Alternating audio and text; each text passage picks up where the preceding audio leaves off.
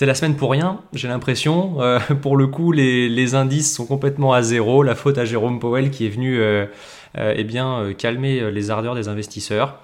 Personnellement, je sais pas ce qu'il en est pour vous. Mon portefeuille n'a pas forcément beaucoup varié cette semaine. Euh, bon, à part si vous êtes investi en crypto, bien sûr, euh, là c'est plutôt, euh, plutôt sympa. Il se passe vraiment quelque chose hein, sur, le, sur le marché crypto, mais c'est vrai que sur la partie action, bah, on est revenu à la case départ. on n'a pas forcément beaucoup varié.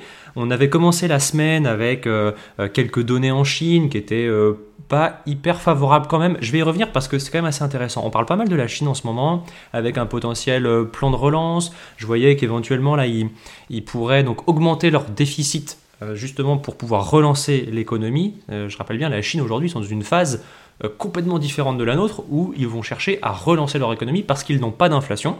Et justement, ça fait le lien avec les données qu'on a eues lundi dernier qui ont fait commencer les marchés légèrement dans le rouge d'ailleurs la semaine. ce sont des données donc sur euh, les prix, et je parle bien des prix, donc de l'évolution des prix, la Chine est en déflation à nouveau pour le mois d'octobre, c'est pas nouveau, ça traduit bien le manque de dynamisme économique puisque la déflation est liée principalement à un manque de consommation. Et on l'a vu sur les chiffres, euh, la consommation intérieure en Chine est encore assez faible, c'est un peu mou. Et c'est pas forcément. Alors on attend quand même 5% de croissance euh, pour la, pour la Chine en, 2023. Ça reste bien, mais c'est pas forcément ce qu'on attendait, surtout pour une économie qui réouvre.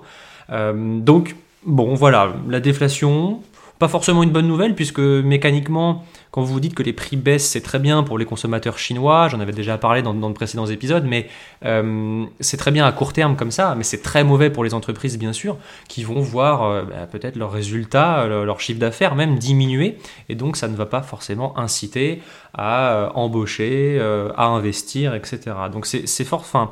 La, la, déflation, c'est vraiment, il faut éviter cette spirale en fait déflationniste où les gens se disent bon bah les prix baissent donc j'attends.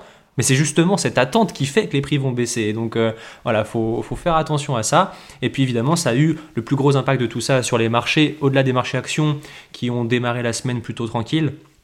C'est surtout sur le pétrole, euh, puisque le pétrole a évolué au plus bas niveau depuis le mois de juillet c'est plutôt très bon pour l'inflation. C'est pour ça que fait, les, marchés actions, les investisseurs ne se sont pas trop inquiétés des données économiques, puisque bah, finalement, à côté de ça, le pétrole diminue, et donc euh, ça met moins de pression euh, sur les prix, sur l'inflation.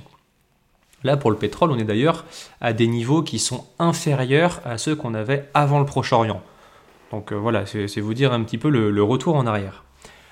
Le point principal de cette semaine, bien sûr, est alors j'allais dire on s'y attendait pas. Vous allez me dire oui, mais à chaque fois euh, euh, tu nous dis euh, que Jérôme Powell en a fini de remonter les taux, que bah, c'est terminé pour toutes les banques centrales d'ailleurs, et le gouverneur de la Banque de France le disait encore.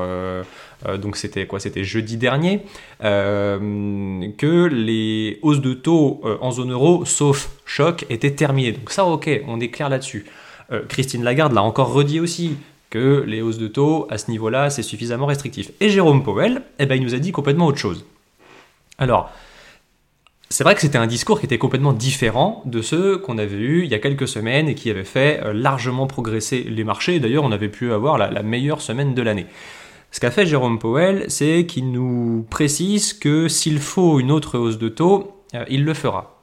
Alors qu'il nous disait quand même deux semaines avant, que euh, à ce niveau de taux, c'est suffisamment restrictif, il n'y a pas besoin de les remonter. Bref, en clair, il a voulu mettre un petit coup de pression pour faire baisser les actions, pour pas que le marché s'emballe. Mais comment en fait on peut expliquer une telle différence de discours en deux semaines Parce qu'en fait, c'est pas clair. Euh, et c'est précisément la volonté, hein, c'est de créer de l'ambiguïté. C'est ce que, que de la communication et c'est ce que font les banques centrales pour pas que les marchés commencent à s'emballer, que les, consommateurs euh, anticipent, enfin que les anticipations d'inflation euh, enfin repartent à la hausse. en fait, c'est que je pense personnellement, on verra ce qu'il en est. Je, ne pense pas qu'il y aura de nouvelles hausses de taux de la Fed. Je pense que là, le message qu'il faut comprendre derrière ce discours, c'est que il, va chercher à convaincre le marché, les investisseurs, que le pivot, donc ce moment où on va vraiment changer de ton et le moment où les taux vont commencer à baisser, ben en fait, c'est pas pour demain. Et on l'a vu avec les dernières données euh, économiques, avec ce ralentissement de l'économie globalement, avec l'emploi, justement, c'était le, sujet de, l'épisode de la, semaine dernière, euh, avec l'emploi qui commence à se détendre, euh, eh bien, on, voit qu'il y a quand même des signaux qui peut-être vont inciter la Fed à garder les taux élevés plus longtemps, ça oui, mais pas à les réaugmenter aujourd'hui. Lui, ce qu'il veut, c'est juste dire, attendez, euh, ok, avec les nouvelles qu'on a eues, vous anticipez que les taux vont baisser plus vite que prévu, calmez-vous, ça va pas être le cas pour l'instant, en tout cas, c'est ce qu'il cherche à dire. Donc c'est un vrai jeu de communication puisque en fait dès que le marché redevient un petit peu trop optimiste, eh bien il nous remet un petit coup simplement pour, pour éviter l'emballement.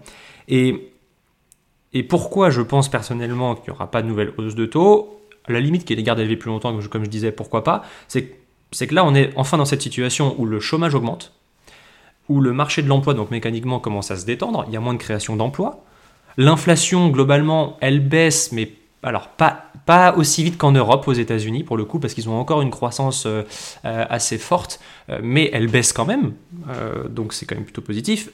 Et la consommation diminue. Hein. Vous savez, les, chiffres qu'on appelle de vente au détail, des fois on en parle, les ventes au détail, c'est bien en fait pour mesurer la consommation des Américains, et ça diminue, tout comme d'ailleurs la croissance des salaires. Ça aussi c'est important la croissance des salaires. Évidemment, si à un moment vous n'avez pas de chômage, que les entreprises euh, sont en difficulté pour embaucher, elles vont augmenter les, salaires, bah, justement pour attirer euh, des travailleurs. Euh, là aujourd'hui, la croissance des salaires ralentit largement, donc ça va un peu moins soutenir le pouvoir d'achat aussi. Et donc mécaniquement réduire la consommation et donc l'inflation. Donc voilà, c'est pour ça que je, pour moi globalement, je, ne pense pas que Jérôme Powell augmente les taux à nouveau, c'est juste un coup de communication. Et d'ailleurs, on l'a vu vendredi dernier, les marchés américains sont repartis à la hausse. C'était juste un petit coup dur et ils se tournent plutôt vers euh, bah, ce qui nous attend cette semaine. Avant ça, simplement, euh, sur, l'ambiance générale, sur le marché, c'est vrai que globalement, bon, bah, l'économie euh, est en ralentissement. Et justement, pour illustrer ça, je voyais que pour le quatrième trimestre, donc celui qui est en cours là, les, anticipations de bénéfices n'ont jamais été autant revues à la baisse sur les entreprises du S&P 500. On attend des baisses de résultats en moyenne d'au moins 3,9%. Euh, c'est le plus fort repli d'anticipation de bénéfices depuis le Covid. Donc ça montre bien quand même que oui, là pour l'instant on a de la croissance, etc. Il y a des signaux qui montrent que ça ralentit oui, effectivement, quand les analystes, quand les entreprises commencent à euh, réviser fortement à la baisse euh, donc les, perspectives de bénéfices, voilà, on peut s'attendre à euh, quand même un peu moins, moins d'euphorie. Je voulais juste faire le lien, je vous donne l'info, hein, ça c'est gratuit. c'est vrai qu'on a quand même, enfin, on le voit sur le marché, c'est très concentré, il y a beaucoup de grandes valeurs qui vont tirer les indices, les principaux indices. Euh, un marché qu'on regarde un peu moins, on en parle peut-être un peu moins aussi, mais c'est le marché des petites et moyennes valeurs, les small et mid cap. Pourquoi j'en parle? Simplement, je suis tombé sur un article, euh, et puis on en parlait avec des collègues aussi. Euh, c'est que, alors bon, là, il faut, enfin, c'est très visible, hein, vous regardez un graphique, globalement, les petites et moyennes valeurs sont sur leur niveau de 2019. Elles sont extrêmement décotées. Pourquoi? Parce qu'on est sur des plus petites valeurs, qui parfois sont un peu plus endettées, donc quand les taux remontent, eh bien ça vient alourdir leur endettement, etc. Enfin bon, c'est pas forcément la situation la plus idéale pour ces valeurs-là. Mais elles sont sur leur niveau de 2019, alors qu'aujourd'hui, par rapport à 2019, elles sont 1,5 fois plus rentables. Donc il y a une vraie décote sur ce marché-là, c'est peut-être à explorer, je dis pas qu'il faut investir, mais simplement je, donne l'information, ça m'a un peu marqué parce que je trouvais quand même on avait maintenant une, bah, décote très importante sur, sur ce marché-là. Voilà pour la, la, semaine passée. Alors pour ce qui nous attend euh, cette semaine, bah, un peu plus de, choses quand même. C'est vrai que là, on n'avait pas beaucoup de données économiques, surtout des discours, surtout le discours de Jerome Powell. Là, pour cette semaine, on va avoir l'inflation aux États-Unis, tout simplement. Elle est attendue à 3,7%, donc stable, euh, et l'inflation sous-jacente, quand on enlève les prix de l'alimentaire et de l'énergie, à 4,1%. Ça sera mardi. Là, je dis attention, si jamais effectivement l'inflation ressort euh, euh, légèrement supérieure à ce qui est attendu, ça pourrait faire mal parce que là, pour le coup, ça donnerait raison à ce que vient de nous dire Jérôme Powell.